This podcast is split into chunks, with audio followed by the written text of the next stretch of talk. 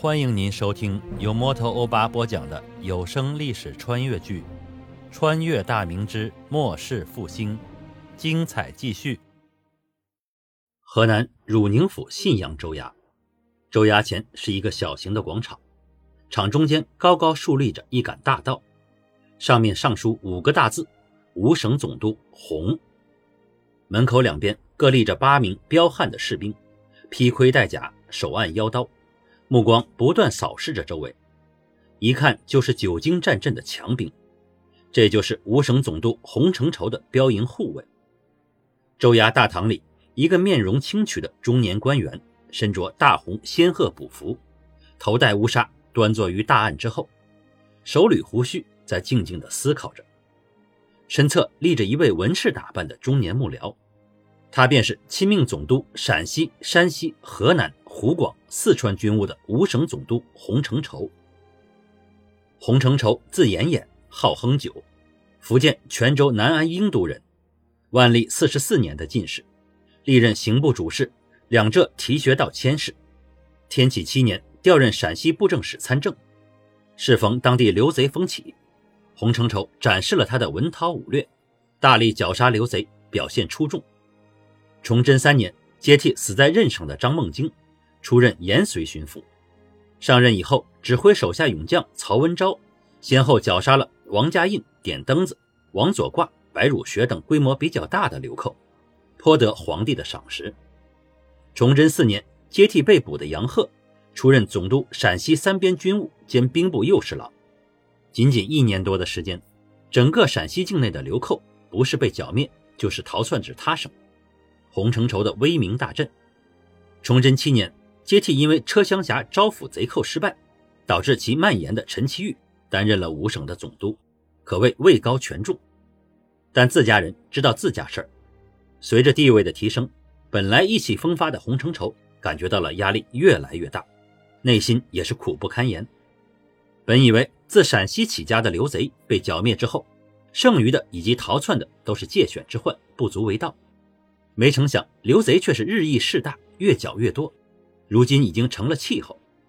原先那小股的刘贼逐渐壮大起来，并且行军作战颇有兵法，尤其以闯王高迎祥以及射他天拓养昆布最为难对付。他曾经向皇上上书，谈及剿贼追杀之难，已今非昔比。开始是贼兵畏惧官兵，只要看见官兵的旗帜就望风而逃，基本不敢正面的接战。而如今已经敢于和官兵对峙，并且会诱敌、会埋伏、会用骑兵冲杀。这其中当然有投贼的官兵教导所致，但也不难看出贼寇的战斗经验是越来越丰富。其次是追逐之难，贼兵以骑兵为主，有的甚至一贼双马，战阵不利时便立刻逃跑。官兵大都是马三步七，就算战阵胜利，也只能眼看着对方逃窜而追之不及。再者就是贼兵跑后，躲进深山老林的据点，依据险要地势坚守。官兵一是军粮难以为继，二是无法携带攻城的器械，很难破敌。因为守着险要的地势，攻方宛如攻城一般，没有器械，难道凭人命去填吗？再次就是敌众我寡，因为持续的干旱，饥民越来越多，很多人抱着都是死，不如死前吃顿饱饭的心态加入了贼军。因为贼军四处劫掠，所以一般都不缺粮食。加入了贼兵，作战勇敢的往往都能吃得饱。这对已经饿红了眼、已经开始一子相食的饥民来说是致命的诱惑。现在各个贼头加起来，手下的刘贼超过了三十万，而围剿的官兵仅仅四万余人，并且这种差距越拉越大。官兵阵亡后很难得到补充，而贼兵则是一呼百应，效聚非常容易。目前的形势已经越来越棘手，甚至有恶化的事态。这次他在汝州召集部署幕僚，召开军事会议，研判当前的形势和贼寇的动向，部署下一步的方略。此前，他向皇上以及兵部递交了新的作战方案，以四川巡抚总兵移驻夔门、达州，策应湖广；湖广巡抚总兵移驻襄阳；允阳巡抚固守本土；凤阳巡抚北上至亳州。兼顾河南府归德、汝宁，山东巡抚移驻曹州、蒲州，防范贼兵南下。山西巡抚移驻蒲州，进援灵宝陕西；河南巡抚移驻汝宁与南阳之间防御；陕西巡抚移驻商州，策应兴安和汉中。此方案的目的就是四面围堵，争取将贼寇驱赶并彻底绞杀于河南的境内。虽然皇上已经批准了方案，但遭到了以河南巡抚玄默为首的官府以及河南士绅的激烈反对。因为一旦在河南摆开战场，如此大的战阵就意味着河南会被全部打烂，大部分的地区会成为一片焦土，河南士绅的利益会受到严重的损害，到时百姓流离失所。人口大面积减少或者流失，在这个土里刨食的年代，没有人口，光有土地有何用？守着几千上万亩的土地无人耕种，士绅们大部分会破产。况且打起仗来，不管是贼还是官兵，分分钟就能毁掉一个大户。贼过如书，兵过如敝，这都是大家所熟知的。大明官兵的名声可不好听。对于玄默所代表的河南方面的心思。洪承畴心知肚明，但方略已经批准下来，想改变是不可能的，所以他干脆装聋作哑。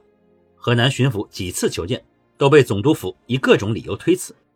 这次会商气得玄默干脆称病不来，洪承畴也懒得搭理他。毕竟方略开始实施的话，你玄默作为河南守官，也不敢违抗军令，那可不是丢官罢职的事儿，是会丢性命的。正思忖间，衙外传来阵阵的马蹄声，人声嘈杂，问候声、大笑声，甲胄铿锵作响声，然后脚步嚷嚷，直往衙门而来。随着一声声的通传，不一会儿，一群顶盔贯甲的大明将军进入大堂。各省总兵、副将、参将、游击、都司等都是单膝跪地，拱手过顶，唱名参见。五省总督的威名还是能镇得住这群骄兵悍将的。诸位请起吧，洪承畴缓声说道。谢督帅。一片甲叶碰撞声中，个人纷纷立起，然后分列左右。五省总督主要负责的是军务，各省巡抚都要负责本地的民政事务。除了河南巡抚，其余的主官也没必要召集与会。但河南巡抚心气难平，称病未治，也就没所谓了。至于汝州知府、信阳知府，则被安排去筹集大军的粮草。今日本都召集会商剿贼方略，你等众将有何良策，皆可到来。会商完毕，制定下一步的作战方案。一旦方案形成，众将皆要严格遵照执行，否则军法从事。洪承畴目光炯炯地扫视众将，语气十分严厉。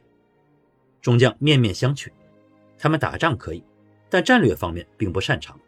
再说，总督大人让他们建言献策，也就是客气客气，谁会真的信以为真呢？于是左良玉出列拱手，恭请都督吩咐，咱们听令就是。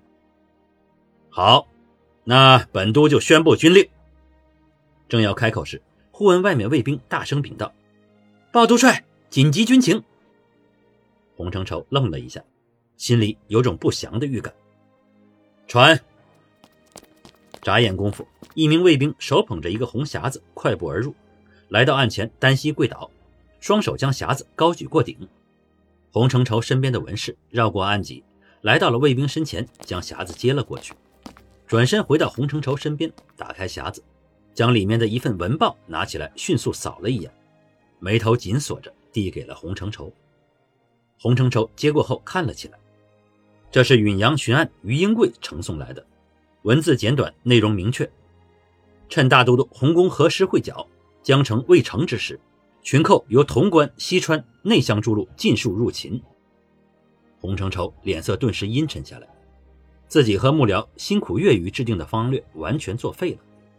洪承畴心里异常恼怒，该死的刘贼，真当得起这个“刘”字？